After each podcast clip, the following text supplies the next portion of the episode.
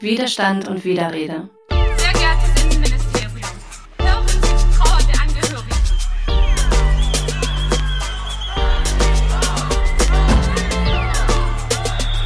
in einem Freundeskreis, in der Familie, wenn ein Kumpel mal irgendeinen Witz macht über Schwarzes. Nein, Mann.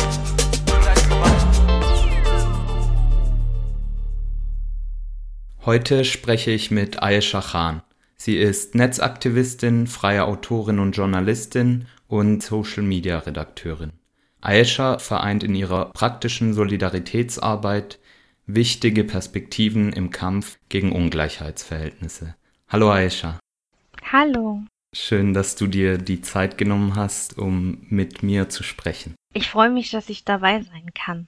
Wir sprechen ja heute, um an ein historisch wichtiges Datum zu erinnern. Der 8. Mai 1945 markiert ja das Ende des Zweiten Weltkrieges. Mit der bedingungslosen Kapitulation der Wehrmacht beendeten die alliierten Streitkräfte die nationalsozialistische Gewaltherrschaft. Welche Bedeutung hat dieser Tag für dich und deine Arbeit? Für mich ist dieser Tag natürlich auch ein Tag des Erinnerns. Wie Esther Bejarano sagt, ähm, am 8. Mai wurde die Welt vom Hitlerfaschismus befreit. Also erinnern wir uns zurück daran. Und um einen Schritt weiter zu gehen, bedeutet er für mich aber auch immer eine Warnung. Eine Warnung, dass sowas nie wieder passieren darf und dass der Status quo heute, den wir haben in Deutschland, in Europa, dass eigentlich nie wirklich von Befreiung gesprochen werden kann, weil der Rassismus und Antisemitismus in Deutschland existiert weiterhin. Wir haben weiterhin rechte, rassistische, antisemitische Gewalt. Und für mich bedeutet das, am 8. Mai daran zu erinnern, dass Deutschland nie entnazifiziert wurde. Die Rezeption des Tages als Tag der Befreiung hat ja eine lange Geschichte, die vielleicht auch symptomatisch ist für die deutsche Erinnerungskultur. Kannst du vielleicht diesen historischen Diskurs für unsere ZuhörerInnen kurz nachskizzieren? Ich ähm, erinnere mich gerne immer wieder zurück, dass wir einen Bundeskanzler hatten in den 60er Jahren, der NSDAP-Mitglied war.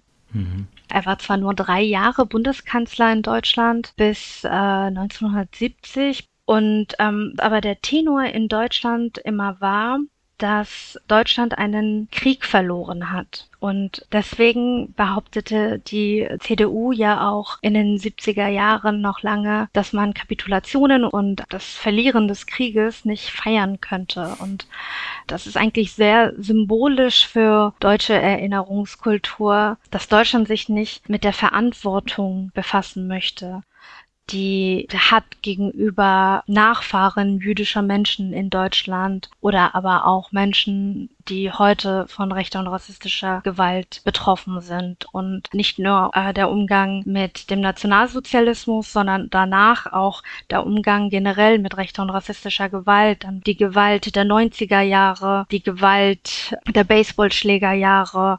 Dann haben wir den NSU, dann kommen wir bis heute nach Hanau an. Und das ist alles eine Linie. Und die Art und Weise, mit Opfern, mit Hinterbliebenen umzugehen, hat sich in all den Jahren nicht verändert. Mhm. Du hast ja gerade auch diese Kontinuität skizziert, also die Kontinuität der Verdrängung und des Vergessenmachens und zeitgleich die Kontinuität der rassistischen rechten Gewalt. Ähm, Du hattest ja Esther Bejarano auch zitiert. Ich habe auch eins mit dabei, wo sie letztes Jahr anlässlich des 75. Jahrestages äh, sagte, es ist für uns Überlebende unerträglich, wenn heute wieder Nazi-Parolen gebrüllt werden, wenn Menschen durch die Straßen gejagt und bedroht werden, wenn Todeslisten kursieren. Wir wollen uns nicht gewöhnen an Meldungen über antisemitische, rassistische und menschenfeindliche Attacken in Berlin und anderswo, in Halle, wo nur stabile Türen die jüdische Gemeinde schützen. Zeitgleich letztes Jahr haben migrantische Selbstorganisationen zum Generalstreik aufgerufen. Wie kam es dazu? Auf jeden Fall war ein Katalysator letztes Jahr, waren die Anschläge, die rassistischen Terroranschläge von Hanau. Ähm, Die Pandemie hat die Organisation natürlich etwas erschwert, aber die Idee hinter dem Generalstreik 2020 war, die herrschenden Verhältnisse nicht nur zu hinterfragen, sondern sie wirklich zu verändern, indem man dazu aufruft, die Arbeit niederzulegen, um das System zu stören. Dieses System funktioniert nur, weil wir da sind, weil migrantisierte Menschen da sind, Menschen da sind, die in prekären Berufen arbeiten, im Niedriglohnsektor arbeiten. Das sehen wir jetzt, haben wir jetzt im Laufe der Pandemie ja auch gemerkt. Ne? Und wir reden ja von systemrelevanten Menschen. Und der Aufruf, bevor wir überhaupt die Debatte über systemrelevante Berufe hatten oder Menschen, die wichtig sind für dieses System, haben wir in unserem Aufruf zum Streik am 8. Mai 2020 schon festgehalten, dass ohne diese Menschen, die ja natürlich zum größten Teil in Deutschland migrantisierte Menschen sind, zugewanderte Menschen sind, das System nicht funktionieren würde. Und das ist, es gilt, das System zu stören. Und das kann nur passieren, wenn wir unsere Arbeit niederlegen, wenn wir uns weigern, weiterhin ausgebeutet zu werden in diesem kapitalistischen, rassistischen, antisemitischen System. Also quasi wie Massimo Perinelli und Lydia Lürke es so schön sagen, erinnern, stören. War der Generalstreik auch dazu da, die Erinnerungskultur zu stören? Ja, er war da, um die Erinnerungskultur zu stören und darauf aufmerksam zu machen, dass zum Beispiel jüdische Menschen schon lange sagen, der 8. Mai muss ein Feiertag werden, wie in anderen Ländern zum Beispiel auch. Warum ignorieren wir den 8. Mai und ignorieren nicht nur, was passiert ist, sondern auch, was geschaffen wurde, welche Kämpfe es gab, welchen Widerstand es gab und was Menschen geschaffen haben. Und von daher sollte es für uns ein Tag sein, an dem wir alle Gefühle und Emotionen zulassen. Also Wut war da, aber auch Freude, aber auch Trauer und ähm, nicht nur die bloße Erinnerung und die Symbolpolitik, sondern auch aktives Handeln in dem Moment, wenn wir vom Streiken sprechen zum Beispiel. Es wurde ja auch Kritik laut, ähm, dass eben der Tag der Befreiung seitens migrantischer Organisationen geclaimed wurde, so hieß es. Wie bist du der Kritik begegnet? Konntest du sie nachvollziehen? Ja, ich denke, der Anschein konnte auf jeden Fall an einigen Orten entstehen. Tatsächlich, als die Gruppe, also das Streikbündnis 8. Mai in Hamburg dazu aufgerufen hat, hatte sich das Streikbündnis vorher ja schon Gedanken darüber gemacht und dementsprechend auch war es organisiert und das Bündnis bestand aus unterschiedlichen Gruppen. Also es waren äh, migrantisierte Gruppen in dem Bündnis, äh, schwarze Gruppen, zum Beispiel Lampedusa aus Hamburg, dann waren da aber auch jüdische Gruppen. Es gab sogar einen Verein von ähm, Romnia und Sintesse, also ein großes, breites Bündnis an Organisationen, Initiativen und Vereinen, das zum Generalstreik aufgerufen hat. Und äh, dementsprechend war uns eigentlich auch klar, das passiert nur mit äh, solidarischem Support aller, zum Beispiel Migrantenorganisationen und Vereinen, die es gibt vor Ort. Ich denke mal, dass die Situation mit Corona erschwert hat, dies überall so zu ermöglichen, wie es gedacht war. Ich kann auch die Kritik verstehen, dass Unsichtbarkeit da war in dem Sinne, dass, dass Menschen nicht gesehen wurden, dass Kämpfe nicht sichtbar gemacht wurden. Es ist gut, dass sowas kritisiert und angesprochen wird. Es ist gut, wenn Gruppen reflektieren und es fürs nächste Mal besser machen. Erinnern oder gerade solche Tage haben für mich irgendwie auch so zwei Komponenten. Also einerseits erinnern, erinnern an die Gräueltaten, Gedenken an die Opfer der Shoah oder des Paraimos und aber zeitgleich auch dieses Widerständige. Da wird es dann wiederum komplex, das so miteinander zu vereinen. Inwieweit können oder müssen aber solche Momente genutzt werden, um eben Kämpfe gegen verschiedenste Ungleichheitsverhältnisse auch miteinander in Verbindung zu bringen. Und aber wann macht es beispielsweise Sinn, bestimmte Ungleichheitsverhältnisse auch getrennt voneinander zu behandeln?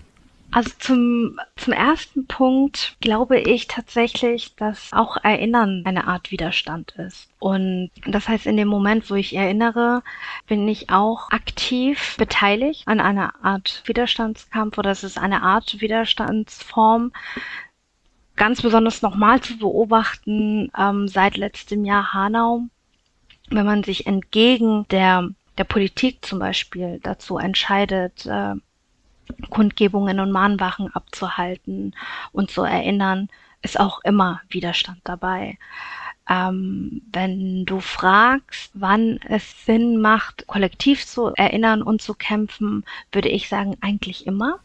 Mhm. Eigentlich immer, wenn es solidarisch auch wirklich alle Formen von Unterdrückung und Diskriminierung mitdenkt.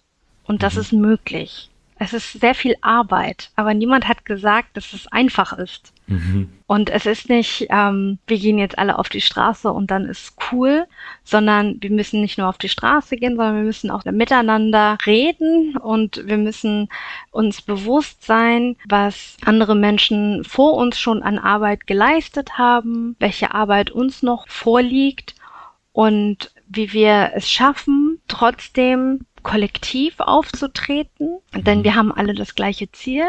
Und nicht zu vergessen, dass Menschen unterschiedliche Formen und Qualitäten von Unterdrückung und Diskriminierung erfahren. Und ich glaube, das sind Lernprozesse. Mhm. Und das geht nicht von heute auf morgen. Und es wird auch mit jeder Generation immer etwas anders aussehen. Ich mhm. denke, wenn ich mich unterhalten könnte jetzt mit meiner Mutter und ähm, sie mir erzählt, wie sie sich gewerkschaftlich organisiert hat in ihrem Betrieb und welche Kämpfe sie dort zu führen hatten und dann wäre das, ist es was anderes, als wenn ich 30 Jahre später darüber denke, was ich heute in Deutschland ähm, tun muss. Aber es ist wichtig, aus ihren Erfahrungen zu lernen und mitzunehmen und weiterzudenken. Und deshalb glaube ich, vielleicht ist es auch sehr utopisch, ist es tatsächlich möglich, dass wir alle zusammen daran arbeiten können und ähm, dass es in einer solidarischen Welt möglich ist, mhm. trotz Unterschiede und Differenzen für das gleiche Ziel zu sein. Und zwar den Status quo zu verändern, gesellschaftlich und politisch. Auf die Differenz zeigen ja viele, also nicht nur aus rechter und rassistischer Ecke, sondern auch, wenn wir sagen, aus der Dominanzgesellschaft oder aber auch unter Linken, werden Differenzen dann meistens auch groß gemacht. Oft herrscht ein Klima des Misstrauens oder ja, der Verdächtigung das ist für mich, glaube ich, so eine Art ja, Ablenkung, würde ich fast schon sagen, und Störung von eben bestimmten Allianzbildungen. Wie denkst du über solche Mechanismen? Ja, ich glaube, das gibt es tatsächlich. Und, und das war schon immer das Problem von Bündnissen und Allianzen, dass es dieses Misstrauen gab, dass es, ähm, also ein gutes Beispiel ist die deutsche weiße Linke mhm. die es immer schwer hatte zu akzeptieren, dass es zum Beispiel auch äh, muslimische Linke geben kann, dass es linke Frauen mit Hijab geben kann wir haben vielleicht alle ein anderes Bild oder eine andere Auffassung und eine andere Definition von links sein. Aber wenn wir es nicht hinbekommen, uns so darauf zu fokussieren, was wir eigentlich möchten, was ist eigentlich das Ziel einer Linken und ähm, wenn es dann darum geht, sich auf diesen Differenzen dann oder auf den Differenzen rumzureiten und erstmal von anderen Menschen so eine Art Bescheinigung zu bekommen, so bist du denn überhaupt? Also ähm, was denkst du denn eigentlich zu dem und dem Thema und lass doch erstmal, äh, beweis mir erstmal, dass du so links bist, wie ich mhm. das glaube. Mhm. Wird das leider nicht. Und es kann auch nicht so weitergehen. Deswegen müssen wir unter anderem auch über zum Beispiel Antisemitismus und Rassismus in der Linken sprechen. Wir mhm. müssen darüber sprechen, warum linke Räume so oft exkludierend sind für Frauen, für behinderte Menschen, für queere Menschen, für Musliminnen, für jüdische Menschen. Mhm. Und ähm, das ist wie schon einmal erwähnt, müssen diese Gespräche stattfinden. Und nur so können wir ja auch progressiv weitermachen und irgendwo hinkommen. Ansonsten hält uns das ja alles nur auf. Diese mhm. Diskussionen halten uns auf und ja, Zeitgleich finde ich die Diskussion aber auch spannend. Also Natürlich äh, rolle ich immer mit den Augen, wenn ich wieder in den Feuilletons oder sonst wo was über Identitätspolitik lese, aber im Kern sind das doch eigentlich auch schon spannende Fragen. Ne? Ich finde auch, ich kann mich weiß, beispielsweise als muslimischer Mensch identifizieren, aber wenn es drauf ankommt, kann ich mich ja auch als beispielsweise äh, kurdischer Sohn von Geflüchteten identifizieren und, und, und. Und das aber als Prozess zu betrachten und Identitäten als etwas Dynamisches zu begreifen, fällt den meisten Menschen, glaube ich, schwer. Ähm, Voll. Und da glaube ich halt auch, dass es halt oftmals so eine Überidentifizierung mit bestimmten ja, Identitätsmerkmalen da sind, die dann wenig Raum für Selbstkritik zulassen. Hm, Ja, weil viele Menschen dann eigentlich nur noch damit beschäftigt sind, sich zu verteidigen oder zu erklären.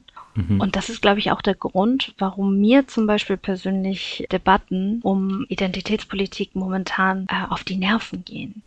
Also ich kann es nicht mehr hören. Und ich habe das Gefühl, es ist auch nichts Neues. Ich habe das Gefühl, dass wir auch schon vor 15 Jahren diese Debatten hatten. Also ich bin in linken Räumen in Hamburg äh, der 2000er, 90er und 2000er aufgewachsen und ich denke immer, diese Diskussionen, diese Debatten um Identität hatten wir schon damals und Sie verlagern sich jetzt nur in andere Medien. Sie finden jetzt in anderen Medien statt und ähm, sie finden auch auf einem anderen Niveau statt, weil jetzt schreiben plötzlich alle Bücher und ähm, wir übrigens auch.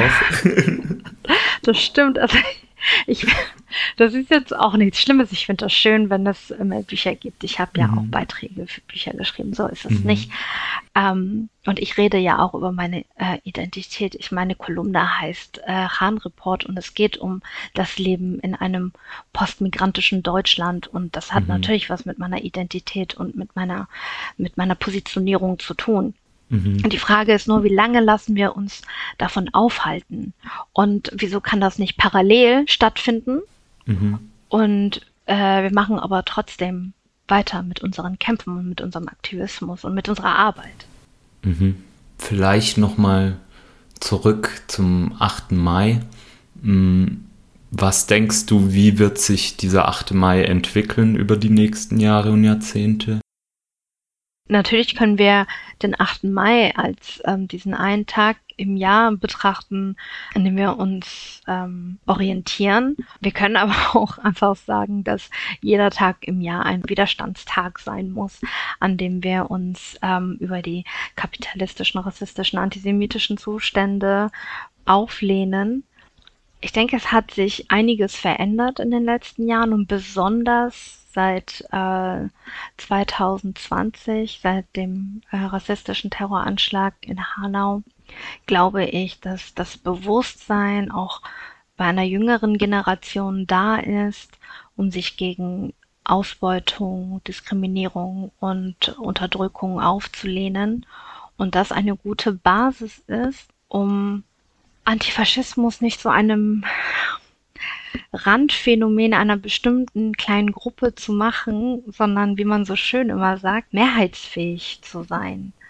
Und dass es nicht nur Aktivismus von einigen wenigen ist, von einigen organisierten Menschen, sondern dass äh, die Diskussionen und Forderungen antirassistischer Gruppen breiten Anklang finden. Weil im Endeffekt ist ja vielen damit geholfen, wenn sich das System verändert, wenn, wenn ähm, es ihnen besser geht, wenn wir gegen Armut kämpfen, wenn wir gegen Wohnungslosigkeit kämpfen, wenn wir anderen Menschen mehr Zugänge und mehr Sichtbarkeit oder zu mehr Zugänge und Sichtbarkeit verhelfen können zusammen.